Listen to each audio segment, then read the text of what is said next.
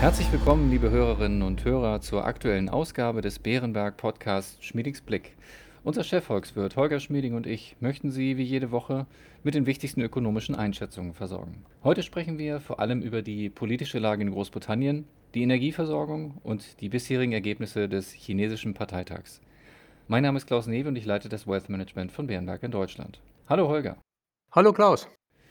Wir haben uns bereits vor einigen Wochen über die Achterbahnfahrt an den britischen Finanzmärkten unterhalten, die durch die großen Steuersenkungspläne der Premierministerin Liz Truss ausgelöst wurde. Nun hat der neue britische Finanzminister Jeremy Hunt eine Kehrtwende eingeleitet und angekündigt, fast alle steuerlichen Maßnahmen rückgängig zu machen. Was bedeutet der fiskalische Kurswechsel für das Land und den britischen Finanzmarkt? Klaus, der Kurswechsel ist gut, die Lage beruhigt sich, der Schaden wird eingegrenzt. Wir hatten vor dem ganzen Fiskaltheater in Großbritannien bereits eine erhebliche Rezession vorausgesagt mit einem Rückgang der Wirtschaftsleistung im kommenden Jahr um ein Prozent dann durch das Theater, das diese Pläne für Steuersenkung ohne Gegenfinanzierung ausgelöst haben, sind ja die Hypothekenzinsen in Großbritannien kräftig gestiegen. Daraufhin hatten wir gesagt, unter diesen Umständen wird die Wirtschaftsleistung im kommenden Jahr wohl um 1,6 Prozent einbrechen.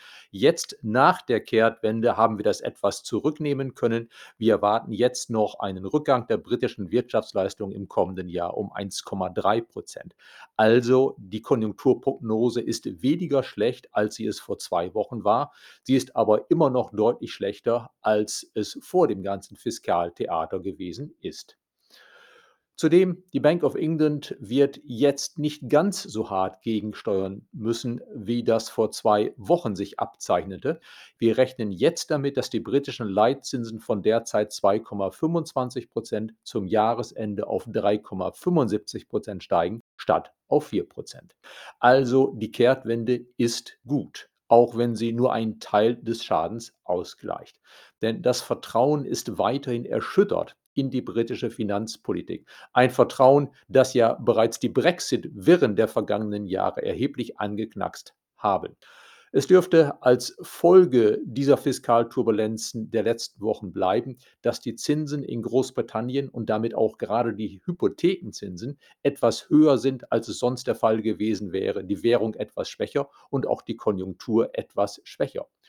Und zudem haben wir jetzt das Risiko, dass angesichts dieses größeren Misstrauens der Märkte in die britische Finanzpolitik die Steuer- und Ausgabenpolitik dort insgesamt etwas restriktiver sein muss in der Zukunft, als es sonst der Fall gewesen wäre. Das kann die Konjunktur über längere Zeit etwas schwächen. Nach weniger als sechs Wochen Amtszeit fordern Stimmen aus der eigenen Partei bereits öffentlich den Rücktritt von Truss. Auch die Mehrheit der Bevölkerung ist unzufrieden mit ihren Entscheidungen. Holger, wie schätzt du nach dem finanzpolitischen Fehlstart die Zukunft von Liz Truss ein? Und was würde ein erneuter Wechsel in 10 Downing Street für Wirtschaft und Märkte bedeuten?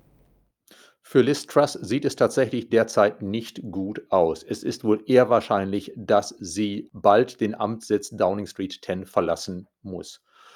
Hoffentlich ist der Wechsel dann aber nicht zurück zu Boris Johnson, was manche Konservative gerne hätten, denn das würde sicherlich den Vertrauensverlust in den Märkten nicht ausgleichen, sondern eher noch zusätzliche Unruhe schüren.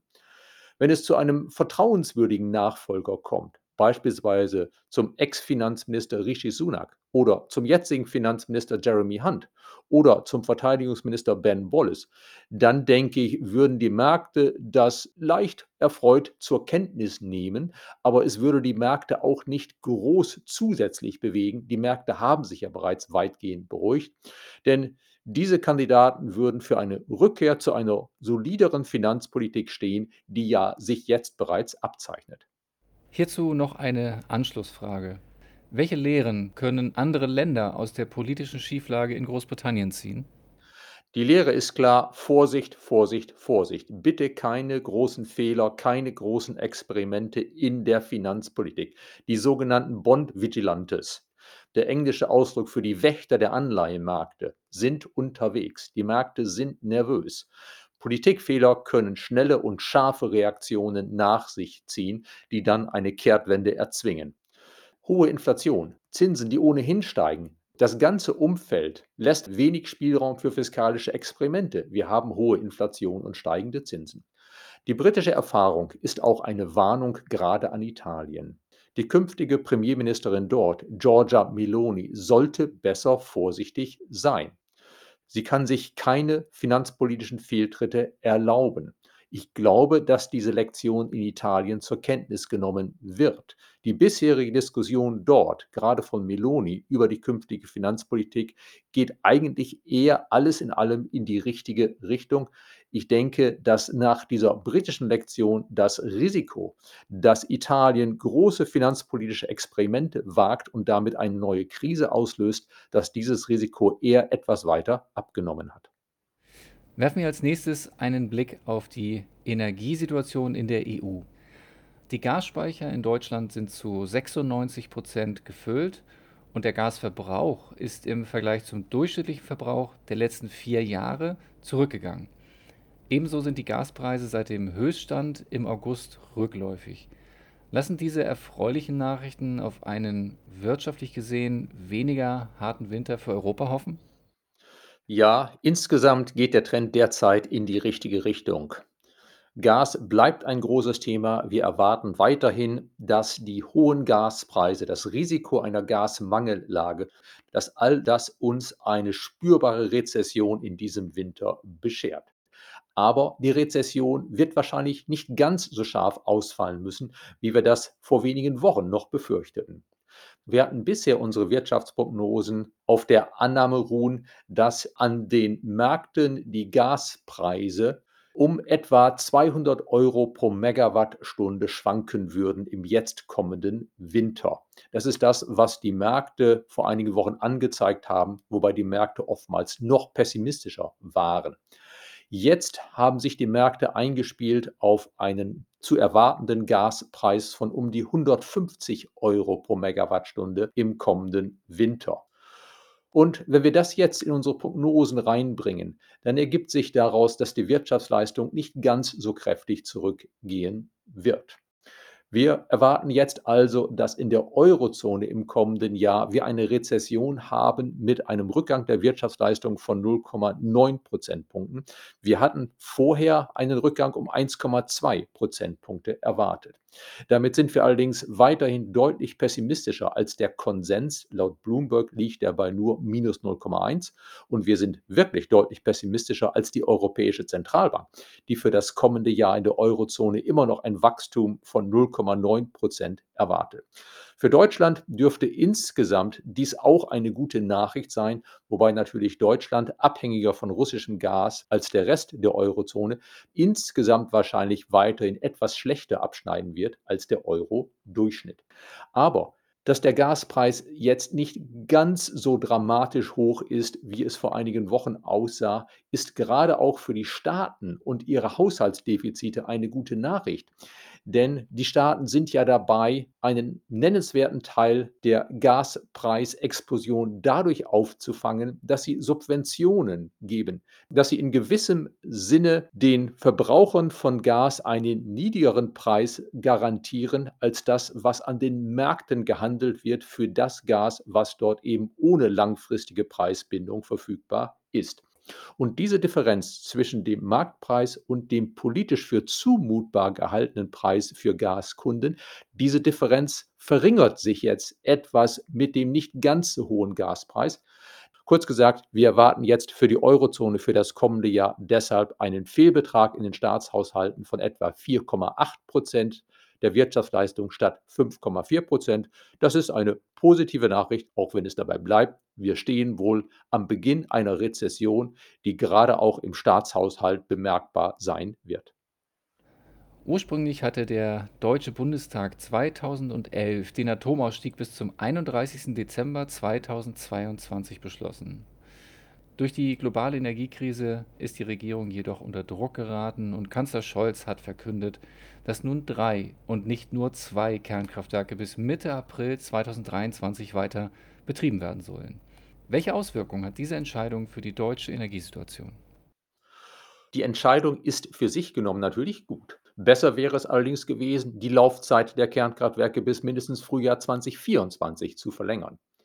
Denn die Gaslage wird auch im Winter 2023, 2024 wohl noch angespannt bleiben. Noch besser wäre es gewesen, auch Fracking bei uns zuzulassen. Das hätte für die Jahre nach 2024 geholfen und uns auf Dauer wohl deutlich niedrigere Preise bescheren können. Die Kernkraft hat bisher in diesem Jahr etwa 6% zum deutschen Strom beigetragen. Wenn jetzt alle drei statt nur zwei Kernkraftwerke bis Mitte April nächsten Jahres laufen, dann macht das einen gewissen Unterschied. Vielleicht, dass wir dann dank des Kernkraftwerkes Lingen 1,5% mehr Strom erzeugen können, als es ohne dieses Kernkraftwerk der Fall gewesen wäre. Da die Brennstäbe ja eigentlich erneuert werden müssten, lässt die Leistungsfähigkeit der Brennstäbe ja im Zeitablauf nach.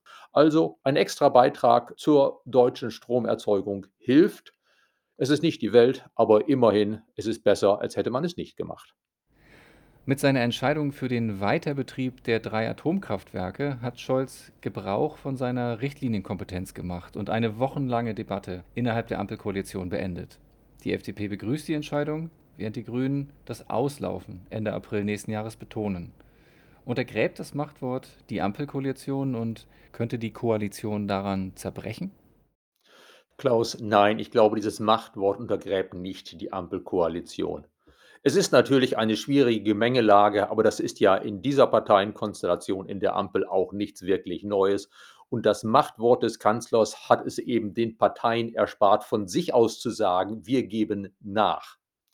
Insofern hat Scholz das politisch gesehen dann ganz passabel gelöst, auch wenn es wirklich nicht die beste Lösung ist, die ich mir hätte vorstellen können. Zudem, es gibt eigentlich für keine der drei Parteien derzeit eine echte Alternative zur Ampel. Neuwahlen wären für die FDP und die SPD ein Riesenrisiko. Und für die Grünen könnte höchstens ein Wechsel zu einer Koalition mit der Union herauskommen. Das würde es wohl nicht leichter machen, grüne Vorstellungen politisch durchzusetzen. Also ich rechne damit, dass es weiterhin Lärm in dieser, sagen wir mal, interessanten Ampelkoalition gibt, aber dass die Koalition doch hält. In China hat am Sonntag der Parteitag der Kommunistischen Partei begonnen. In seiner Auftaktrede hat Xi Jinping harte Töne angeschlagen. Er droht Taiwan erneut mit einem Militäreinsatz. Welche Erkenntnisse lassen sich aus dem Parteitag zu Chinas Außenpolitik ziehen? Klaus, ich muss sagen, dass ich bisher keine großen neuen Erkenntnisse gewonnen habe. Natürlich ist mein Blick aus der Ferne vielleicht nicht granular detailliert genug, um wirklich zu sagen, ob da nicht das ein oder andere doch wirklich anders war, als zu vermuten gewesen wäre. Insgesamt hat Xi Jinping, der Rote Kaiser, relativ harte Worte gewählt. Er hat gewarnt vor schwierigen Zeiten, vor einer schwierigen Weltlage. Er hat ausdrücklich den Einsatz von Gewalt nicht ausgeschlossen, um den behaupteten Anspruch auf Taiwan durchzusetzen. Also das Risiko, dass es zu diesem großen geopolitischen Unfall kommen könnte, ist da.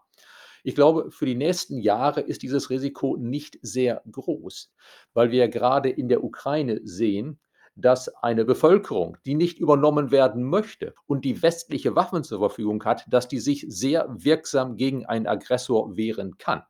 Also für die nächsten Jahre rechne ich eher damit, dass es bei verbalen Drohungen bleibt. Aber natürlich, je mehr Zeit vergeht, je mehr China aufrüstet und aufrüstet, desto größer könnte das Risiko in einiger Zeit werden.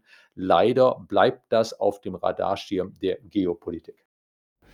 Auch Chinas wirtschaftliche Entwicklung steht im Fokus des Parteitages. Bleibt der Staats- und Parteichef Xi Jinping seinem bisherigen Kurs treu oder ist auf dem Parteitag mit anderen wirtschaftspolitischen Impulsen zu rechnen? Bisher gibt es keinen echten Hinweis, dass Xi Jinping den wirtschaftspolitischen Kurs ändert. Es bleibt offensichtlich weitgehend bei der Null-Covid-Politik und das behindert China sehr. Es bleibt dabei, dass Xi Jinping die Parteikontrolle über Wirtschaft, Gesellschaft, über alle Bereiche des Lebens stärken möchte. Das ist nachvollziehbar. Er ist halt Chef der Partei. Er möchte gerne vieles, vieles kontrollieren. Er möchte die führende Rolle der Partei, seine eigene führende Rolle sicherstellen. Und das hat er wohl auch erreicht. Aber die stärkere Kontrolle und die Null-Covid-Politik sind für die Wirtschaft insgesamt lähmend. China hat eine Wackelkonjunktur. Zurzeit geht es wahrscheinlich etwas nach oben, weil es zu der Zeit weniger Lockdowns gibt als vor einigen Monaten, aber es ist wackelig. Und der Ausblick fürs kommende Jahr ist, dass China mit Glück knapp 4% Wachstum erreichen kann. Das wäre für chinesische Verhältnisse eher wenig. Ein nachhaltiger, kräftiger Aufschwung in China zeichnet sich nicht ab. Dafür geht die Politik wohl insgesamt nicht mehr in die richtige Richtung.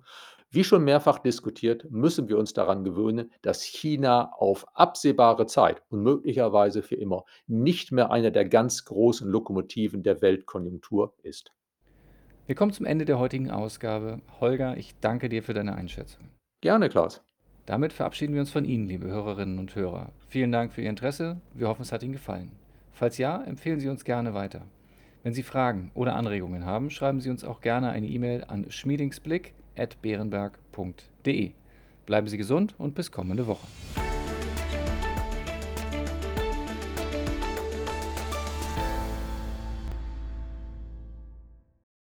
Wichtige Hinweise. Bei dieser Information handelt es sich um eine Marketingmitteilung. Diese soll Ihnen Gelegenheit geben, sich selbst ein Bild über eine Anlagemöglichkeit zu machen. Wir weisen ausdrücklich darauf hin, dass diese Information keine individuelle Anlageberatung, keine Anlageempfehlung und keine Anlagestrategieempfehlung darstellt. Frühere Wertentwicklungen sind kein verlässlicher Indikator für die künftige Wertentwicklung.